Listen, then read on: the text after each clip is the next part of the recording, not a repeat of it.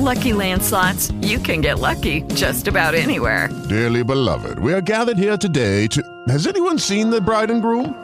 Sorry, sorry, we're here. We were getting lucky in the limo and we lost track of time.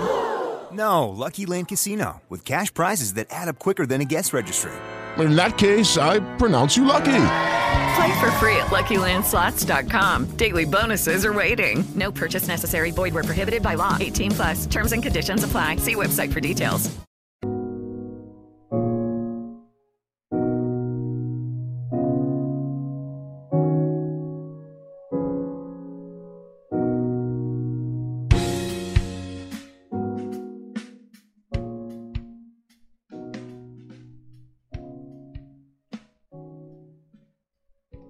Bienvenidos y bienvenidas al podcast de Sociología Inquieta, un podcast donde tratamos temáticas relacionadas con la realidad social a través de la sociología.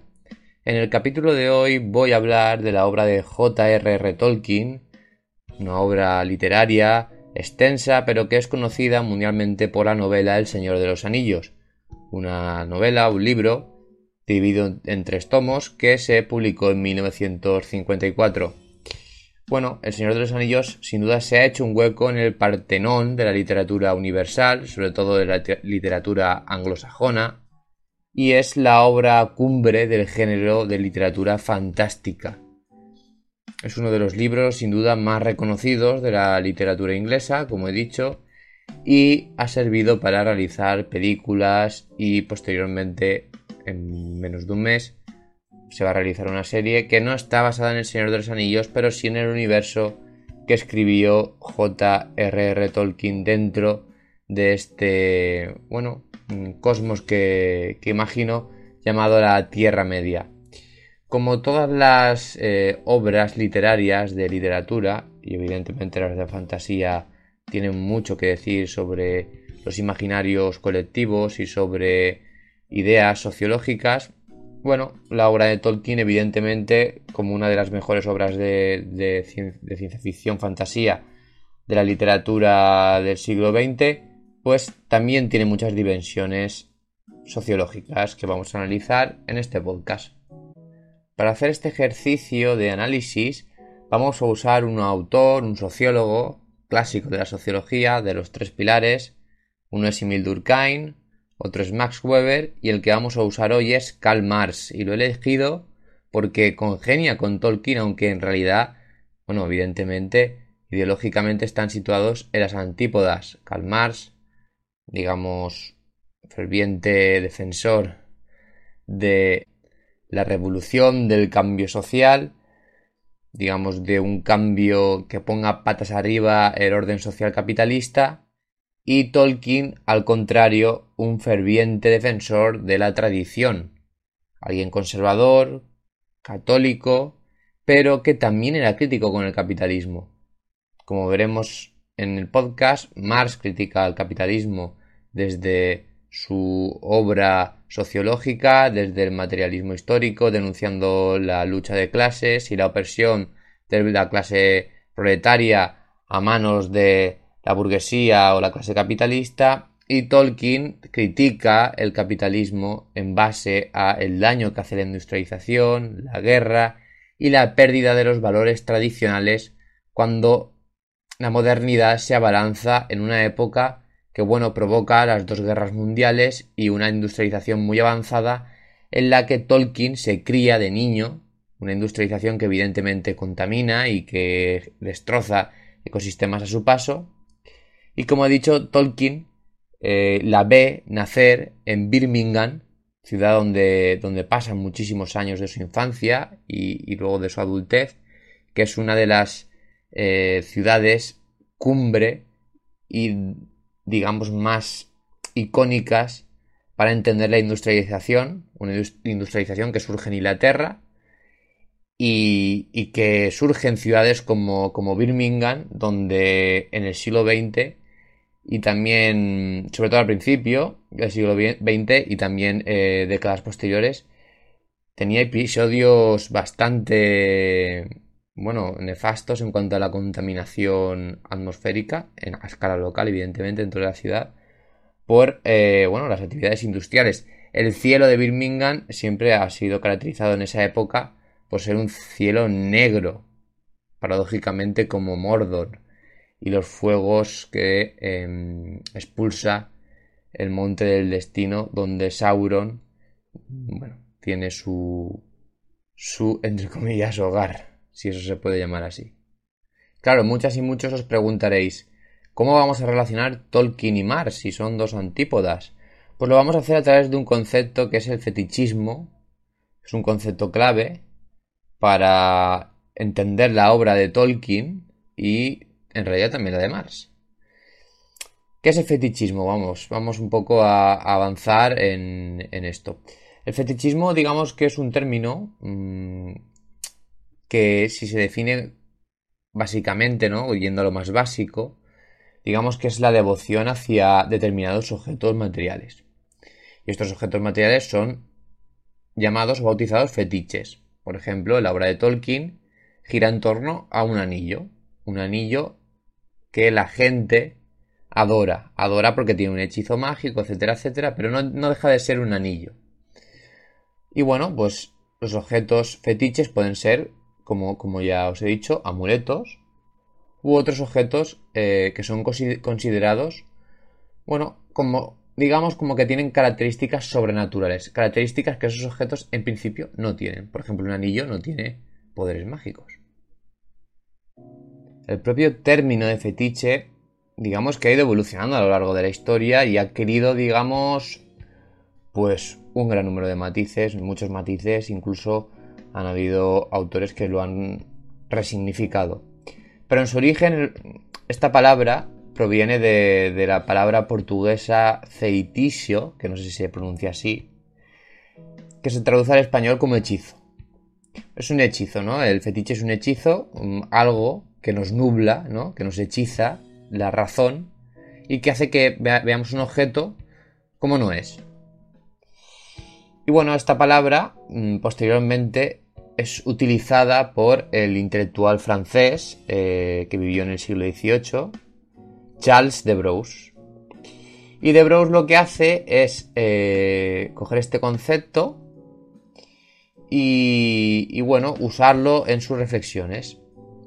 Y este concepto sigue pasando de eh, autor en autor y llega a pensadores como Sigmund Freud, que describe el fetichismo como una especie de parafilia, esto digamos que sería eh, cuando una parte del cuerpo concreta se convierte en el centro del deseo sexual de alguna persona. Y lo que pasa es que cuando ocurre esto, la persona que siente este tipo de, digamos, pensamiento, separa esta parte del cuerpo de la propia persona particular y le otorga una especie de entidad separada del propio cuerpo al que pertenece este objeto. Por ejemplo, los pies, ¿no? El fetiche de los pies, que es muy famoso. Y claro, como he dicho, este concepto va pasando de intelectual a intelectual, o de investigador, investigador, investigadora también, evidentemente. Y Marx lo utiliza en su concepto fetichismo de la mercancía. Es un concepto que queda plasmado por primera vez en su obra El Capital que es escrita en 1867. En este, este concepto, em, a través de este concepto, Marx hace referencia a cómo, eh, bueno, para describir un proceso es necesario utilizar este, este concepto de fetichismo de la mercancía. Es decir, Marx piensa que hay un proceso que se llama así en el capitalismo y que nos lleva a que las personas tienen una percepción falsa e ilusoria sobre los objetos y mercancías y las relaciones de producción que se esconden detrás de ellos. Por ejemplo, un ejemplo muy fácil. Cuando compramos una camiseta, unas zapatillas, nosotros, a nosotros se nos oculta las relaciones de producción que hay detrás. Es posible que esa prenda de ropa se haya, digamos, manufacturado en unas condiciones de esclavitud, por ejemplo, en Asia, como hace nuestro querido ídolo Amancio Ortega. Con mano de obra infantil. Eso sería un proceso de fetichismo de la mercancía. Nosotros le atribuimos una, digamos, una propiedad, además, a las mercancías, digamos, de estatus o de cosas que no son, porque unas zapatillas son unas zapatillas, pero si son unas zapatillas a lo mejor de Zara o de Nike o de Adidas, nos dan prestigio, ¿no? Ya les damos una dimensión más. Pero es que aparte se nos oculta lo que realmente hay detrás de ese producto, que es una relación de explotación. Entonces tiene, varios, tiene varias aristas este concepto que es muy interesante. Por lo tanto, siguiendo con este concepto creo que es interesante para llegar finalmente al Señor de los Anillos, tranquilos que llegaremos. Bueno, pues en una sociedad de producción masiva como la actual, producción de, de mercancías me refiero, del sistema capitalista obviamente, pues los productos, como os he dicho, son dotados por nuestra percepción. Bueno, son como recubiertos de una obra sobrenatural, una especie de, aura fantasmagórica, dice Marx. Y van adquiriendo una especie de voluntad independiente de quienes los han producido. Es decir, la zapatilla que produce el niño en Bangladesh, evidentemente cobra una vida propia independientemente de, las condiciones de vida de, este. Y, este proceso, a su vez, oculta la explotación a la que es sometido el, propio proletariado, la propia mano de obra. Porque la mercancía se presenta a los consumidores ocultando el mismo proceso de explotación que, os acabo de, de narrar. Y bueno, ejemplos de estos podemos encontrar un montón. Eh, podemos observarlos prácticamente a todas horas. En los anuncios de televisión, por ejemplo, donde vemos a personas acariciar o hablar, o incluso, yo qué sé, suspirar por los productos que se, que se anuncian. Y esto, bueno, es una prueba de cómo tratamos a las cosas, a las mercancías capitalistas, como si tuvieran vida propia. Básicamente, como el anillo único de, de Sauron, que tiene vida propia, tiene alma, una parte del alma de, de Sauron, que es un espíritu, una especie de dios, que se corrompe y que crea el anillo en esta corrupción donde pone parte de su alma. Y bueno, aquí existe este, este concepto que es el paralelismo entre Mars y Tolkien, pero que es fundamental para entender la obra de Tolkien. Porque el anillo de Sauron es un fetiche en toda regla. Por un lado, es una parte del cuerpo de, de Sauron separada de este, su alma. Y por otra parte, el anillo tiene propiedades sobrenaturales, tiene poder, tiene alma, tiene vida. No es un simple anillo. Tiene voluntad, ¿no? Puede manipular a su portador. Lo puede seducir. Al igual que en la sociedad de consumo, una mesa no es una simple mesa, sino que es una mercancía que está rodeada de atribuciones e ideas que escapan a su condición material de mesa y la fetichizan, lo mismo pasa con el anillo de Sauron, no es un simple anillo, es mucho más. Bueno, en la Tierra Media, digamos que existe, eh, existe una auténtica corrupción por parte del anillo de, de, Sauron que corrompe literalmente el mundo en el que, en el que está. Y el mundo del Señor de los Anillos, que es la Tierra Media, como os he dicho, todos los, los, personajes son como mínimo seducidos por este fetiche del anillo. Aragorn, Faramir, Sam, Frodo, Gandalf. Y son personajes que tienen una gran fuerza de voluntad, que tienen una ética muy marcada, pero aún así son influenciados por él. Exceptuando uno que es Tom Bombadil, que al final del podcast hablaremos de él. Pero bueno, exceptuando un personaje que es una excepción y que además es una excepción dentro de la novela, todos están, la norma general es que todos se ven influenciados y un poco manipulados por el anillo. Por tanto, Tolkien parece que nos presenta un mundo donde el poder del anillo, en forma de fetiche, obviamente, es omnipresente. O sea, el anillo es omnipresente. Afecta a todo el mundo y a todas las razas. Y esto quiere decir que el mal está impregnado en las propias raíces del mundo del Tolkien, de la Tierra Media, el mal encarnado en un anillo y en Sauron. Pero claro, justamente que este mal provenga del fetichismo parece indicar que los habitantes de la Tierra Media viven en una especie de enajenación, de alienación, viven extrañados. Tienen que resolver algo que es existencial y si hasta que no lo, resuelvan no van a poder vivir en paz. Al igual que los individuos que formamos parte de la economía capitalista moderna, estamos alienados, estamos enajenados por el consumismo, por las mercancías. Estamos viviendo en una sociedad que nos explota a la clase trabajadora. Por tanto, el concepto de alienación, que es otro concepto de Marx, que evidentemente es un término vital para, para entender a Marx, este concepto lo que nos viene a decir es que, por ejemplo, en el trabajo artesanal, antiguamente, antes del capitalismo, entre comillas, o en el protocapitalismo, pues participaba plenamente desde que tenía una materia prima hasta que surgía o se fabricaba el, producto.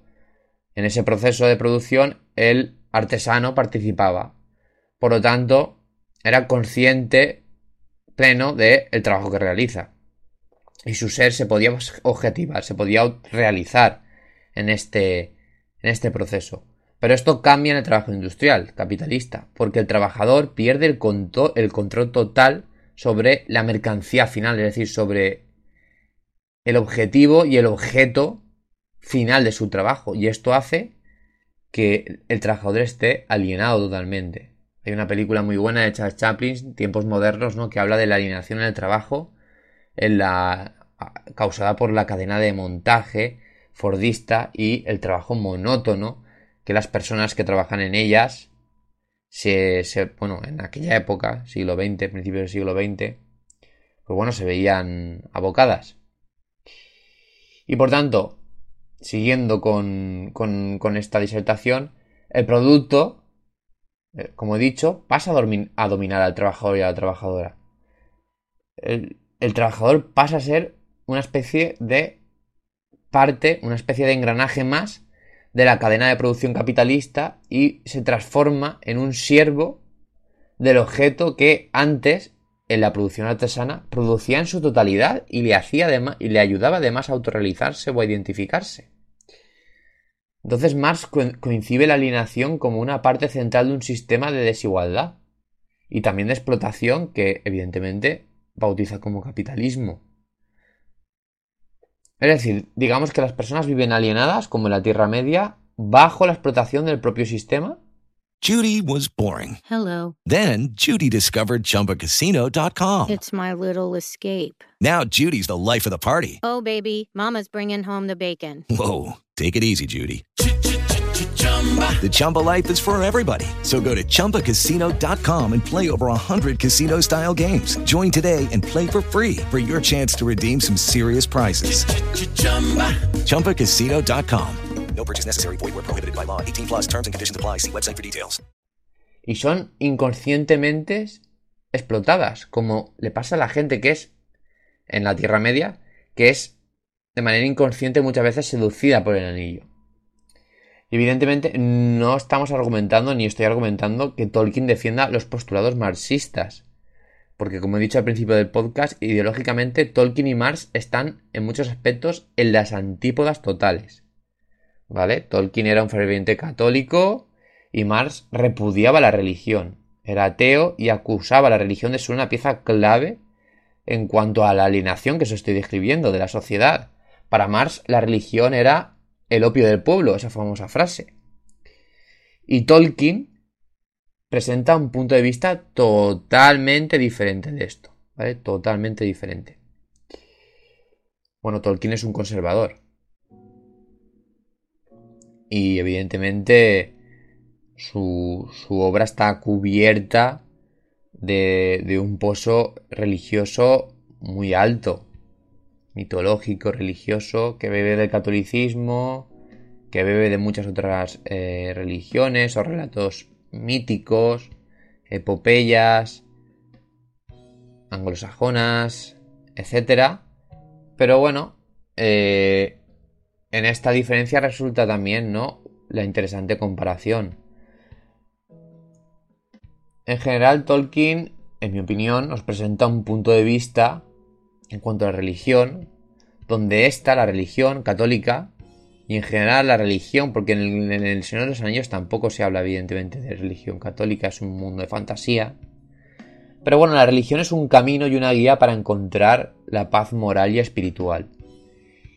Y, existe una clara evidencia de cómo Tolkien, a través de la, de la metáfora del anillo, realiza una clara alegoría crítica a las tendencias económicas y materialistas del capitalismo de su época.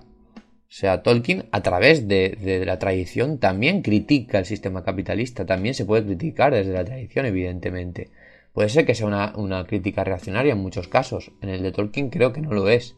Es una, es una crítica conservadora, pero no reaccionaria. Pero sí que desde la, de los postulados de derechas se pueden hacer críticas anticapitalistas, que sean reaccionarias, evidentemente, que estén cerca del fascismo, aunque el fascismo, en su gran mayoría de formas, normalmente apoya y busca perpetuar la, bueno, los privilegios de las élites, y evidentemente de, de las élites capitalistas. Pero bueno, Tolkien y Marx, aunque parezca que no, son los dos críticos al capitalismo, uno desde la tradición y otro desde la teoría económica marxista, evidentemente, que elabora. Y esto es algo que, que, bueno, que puede no, no pensarse, pero, pero, pero es así, vamos, yo creo que, que muchos y muchas estaréis de acuerdo conmigo conforme hemos ido, eh, bueno, explicando todo, todo esto. Y además, los, estos autores, claro, ahí también su grandeza, ¿no? Que la gente pues vaya a buscar preguntas, vaya a hacerse preguntas y a buscar respuestas muchas veces en los libros de Tolkien, que son libros de fantasía. Y bueno, los libros de Marx, pues ya ni, ni te cuento, ¿no? La de sociólogos que hemos encontrado, me incluyo, respuestas a cómo entender la realidad social gracias a él. En muchos aspectos, aunque luego, eh, digamos, matices o incluso corrijas, o incluso estés totalmente en desacuerdo en algunos postulados, las preguntas trascendentales y las respuestas que él da, pues son, digamos, campos eh, de pensamiento y de estudios sociológicos, pues muy ricos. Y en Tolkien también se encuentran, ya no tanto desde el punto de vista sociológico, que también, sino desde el punto de vista filosófico o teológico, pues eh, propuestas muy, muy interesantes. Por tanto, resumiendo y simplificando mucho, digamos que Marx nos marca el camino hacia un paraíso en la Tierra a través de la revolución del proletariado. El posterior paso al socialismo, hay una revolución, luego hay que, según Marx, pasar al socialismo, lo estoy explicando muy chabacano, ¿vale? Pero para la gente que no está familiarizada. Y posteriormente la socialización de los medios de producción y la instauración del comunismo con la pertinente abolición de las clases sociales y el Estado. Eso sería lo que propone Marx, a grosso modo, ¿vale? Muy resumido. Y Tolkien nos indica también una manera clara de acabar con la enajenación, con el extrañamiento, con la explotación. Pero va más enfocado en una liberación espiritual. En primer lugar, para Tolkien, los objetos deben ser vistos como solo eso, objetos. Objetos y nada más. Y deben ser juzgados por su utilidad. Y esto queda plasmado en la obra, en su obra. Por ejemplo, en El Señor de, en el Señor de los Anillos, Galadriel, la elfa, la reina elfa, eh, les regala regalos mágicos a la comunidad del anillo. Una cuerda élfica, el pan de lembas, la luz de Eirendil. Son objetos valiosos, pero va- valiosos por su utilidad, no por su belleza. Por ejemplo, la cuerda élfica sirve para, para proteger o escalar obstáculos, etc. El pan de lembas para saciar el hambre. La luz de Erendil es una especie de arma, un, un- digamos, un artilugio mágico que te, que te puede proteger y que te puede liberar de ciertos eh, enemigos mágicos oscuros, evidentemente, o eh, aliados de Sauron. Y, además, nuestros personajes, los hobbits, que viven de una manera muy tradicional en, en la comarca, cuando salen de ella, de la comarca, la cantidad de objetos que se narran en la historia son súper pocos, pero son de gran valor. Y el valor de los objetos que se van narrando en el libro es, es un valor utilitario atribuido a lo que esos objetos pueden eh, satisfacer en cuanto a necesidades. en la obra de Tolkien hay algo que es clave y es que él da muchísima más importancia en su relato a lugares, pueblos, criaturas y nos deja claro que las vivencias, tanto individuales como colectivas, así como los sitios donde ocurren estas vivencias, que son en realidad los espacios sociales, son las cosas realmente importantes. Y en este caso, yo creo que como es evidente, pues están por encima de los objetos inertes, aunque sea un anillo mágico. ¿No? La comarca es lo que hay que salvar, y el anillo y la enajenación que te hace pensar que eso es un objeto eh, bueno, especial y por el que hay que librar guerras y, por, el que todo el mundo se ve seducido, eh, esa percepción, ese fetichismo es el, que hay que, es el que hay que combatir. Por eso el anillo es como una especie de perversión, de perversión en sí mismo, porque representa la encarnación del materialismo a través de un fetiche que engloba todo lo maligno de la Tierra Media que puede ser todo lo maligno también de la sociedad capitalista, según Tolkien, o del mundo en el que, el, que le interpreta. Bueno, yo creo que la historia de la comunidad del anillo, pues no es otra, no es otra historia que la de un viaje que tiene como objetivo plantar cara al fetichismo creado por el anillo único de Sauron. Un, un objeto que ha alienado a toda la raza de la Tierra Media. Y claro, la comunidad del anillo busca destruir este objeto para así restaurar las relaciones entre las personas y las cosas, unas relaciones espiritualmente sanas. Yo creo que ese es el mensaje del Señor de los Anillos. Bueno, también hay que tener en cuenta que en muchísimas historias y epopeyas fantásticas, la trama consiste en la apropiación del, héroe sobre un objeto fetichizado, o sea, que el héroe se haga, por ejemplo, el propietario, ¿no? Que consiga una espada mágica, un anillo, un tesoro, una gema. Pero en El Señor de los Anillos no pasa esto. Es una historia singular porque presenta un argumento contrario. Es, es algo mm, totalmente diferente. Antagónico, mejor dicho. Es una historia que gira, que gira justamente en torno a la destrucción de este objeto el típico objeto mágico, la espada mágica, la espada del rey Arturo, por ejemplo, que, que, genera toda la trama de una epopeya fantástica o mágica, o religiosa incluso, aquí lo que se busca es destruirlo. Y yo creo que aquí Tolkien sí que nos da una respuesta clara de lo que él piensa, ¿no? Él nos está enseñando un camino que él cree el correcto para salir de la enajenación y del embrujo materialista de la sociedad capitalista industrial. Y para él, la respuesta de esto es la renuncia. Esto es muy importante. La renuncia gira en torno a eh, toda la historia y yo creo que la finalidad del mensaje de Tolkien. Porque Bilbo renuncia a su casa y a todos sus bienes materiales para poder dejar el anillo y irse a Rivendell. Frodo, que evidentemente no le queda otra, pero al final acaba renunciando a una vida en la comarca por ser el portador del anillo. Y él en Rivendell podía haberse, digamos, deshecho de él y haberse dado a, a cualquier otra persona con mucho más rango. Y los dos, los dos hobbits, el tío y el sobrino, eh, Bilbo Bolsón y Frodo Bolsón, hacen actos de renuncia material, incluso de renuncia existencial, renuncian incluso a su hogar.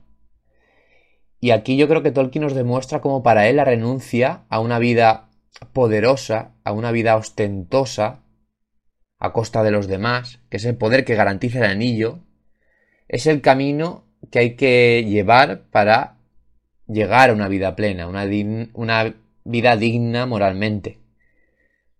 Por tanto, digamos que para él, evidentemente ligado a sus valores católicos, pues renunciando a las grandes riquezas, a los lujos, a los fetiches y, abrazando la sencillez de la vida, apoyándote, digamos, en la valentía de las pequeñas acciones humildes y cotidianas, pues puedes llegar a hacer el mundo mejor. Hay una frase concreta que tengo aquí apuntada, que, que es de, de, las películas, eh, que Galadriel le pregunta, es una pregunta, ¿no? Que le pregunta a Galadriel a eh, Gandalf, que en el, en el, nombre humano, como lo llaman los, los hombres de Gondor, es Mizarrandir. Y ella le pregunta, ¿por qué el mediano, no? ¿Por qué has elegido a Bilbo para emprender la aventura que pasa en el Hobbit, que es la, aventura de, bueno, de, ayudar a, los, enanos que vuelvan a Erebor, que es un reino que, han, que ha perdido esta raza, por culpa de un dragón, Smog, que eh, entra dentro del reino y los expulsa para quedarse con las riquezas que hacían acopio los enanos. Y Galadriel, como he dicho, le pregunta a Mizarrandir por qué ha elegido al mediano. Y él le dice, eso no lo sé. Saruman piensa que solo grandes poderes pueden tener al mal controlado. Pero eso no es lo que he aprendido. Yo he encontrado que son las cosas pequeñas, los actos cotidianos de personas ordinarias, los que alejan a la maldad. Los simples actos de gentileza y amor. ¿Por qué vivo Bilbo Bolsón? Tal vez sea porque tengo miedo y él me inspira valor. Esa es la contestación que Gandalf le hace a, Galadriel por su pregunta de por qué elige a Bilbo. Lo elige porque es una persona sencilla y porque la sencillez de la vida para Tolkien es la clave de poder ser alguien moralmente mejor en un mundo que evidentemente está corrupto. Bueno, ya para acabar, eh, es muy interesante hablar de un personaje. Los fans de Tolkien sabréis quién es seguro. Los que no sois fan de Tolkien, el podcast los podéis escuchar igual porque no hemos hecho prácticamente, no he hecho prácticamente spoilers de nada. Podéis leer los libros y ver las películas igual. Y bueno, hay un personaje muy curioso que solo está en la novela, no está, no está en, en, las películas, y eso ha sido muy criticado, que es Tom Bombadil.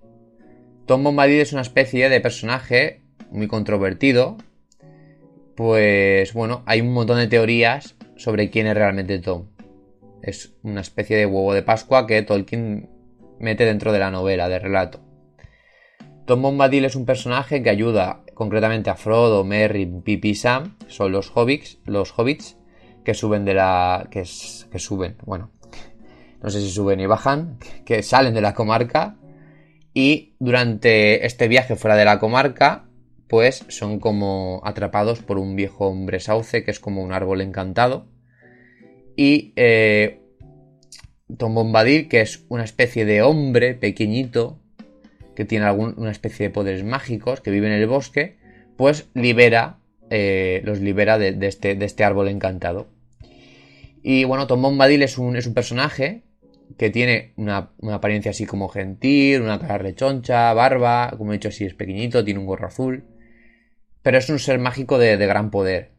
Por ejemplo, es capaz de coger el anillo único y se lo pone, ponérselo y no se ve afectado por el anillo.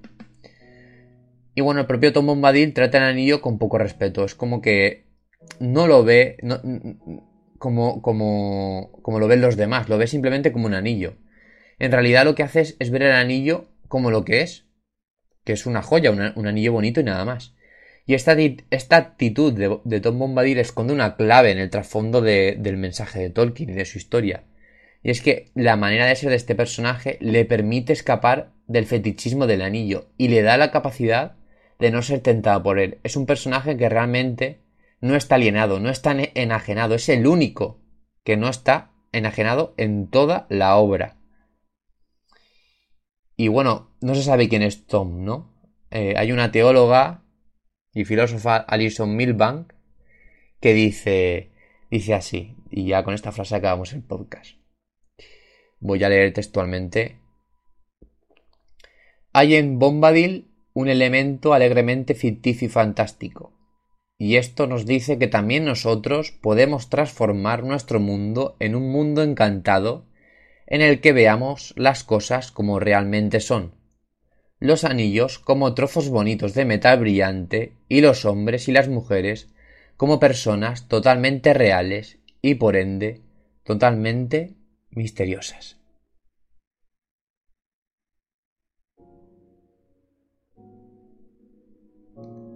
Y bueno, eso es todo, todo por hoy. Este ha sido el podcast del Señor de los Anillos y la sociología. aprovechando que va a salir un poquito la serie Los Anillos de Poder, que creo que a muchos, pues bueno, os gustará, ¿no? Volver a reflexionar sobre la obra de Tolkien, que evidentemente seguro que volveremos a hablar de, ello cuando vaya saliendo la serie, cuando acabe, que sale en septiembre, pues seguro que haremos eh, un podcast sobre ella. Una serie que ha levantado polémicas, porque evidentemente, bueno, ya sabemos, la gente reaccionaria no quería que salieran elfos negros, estaban muy preocupados porque salieran mujeres en la obra, mujeres enanas y bueno, en general mujeres. En fin, las tonterías de siempre de los hombres cromañones, bueno, y las personas, porque no solo son hombres, también eran mujeres, evidentemente. Ahí la violencia simbólica de Bourdieu tiene mucho que decirnos. Así que nada, nos vemos en la próxima. Podéis seguirme en las redes Sociología Inquieta en Instagram, en Twitter sobre el 2911, Sociología Inquieta en YouTube y Sociología Inquieta en Facebook. También podéis leerme en el, en el blog de Sociología Inquieta, evidentemente, que hay un artículo precisamente sobre Tolkien, la sociología y Marx. Nos vemos en la próxima.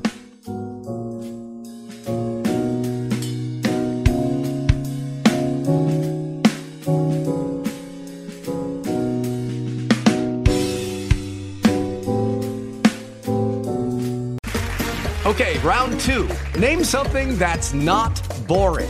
Laundry? Ooh, a book club.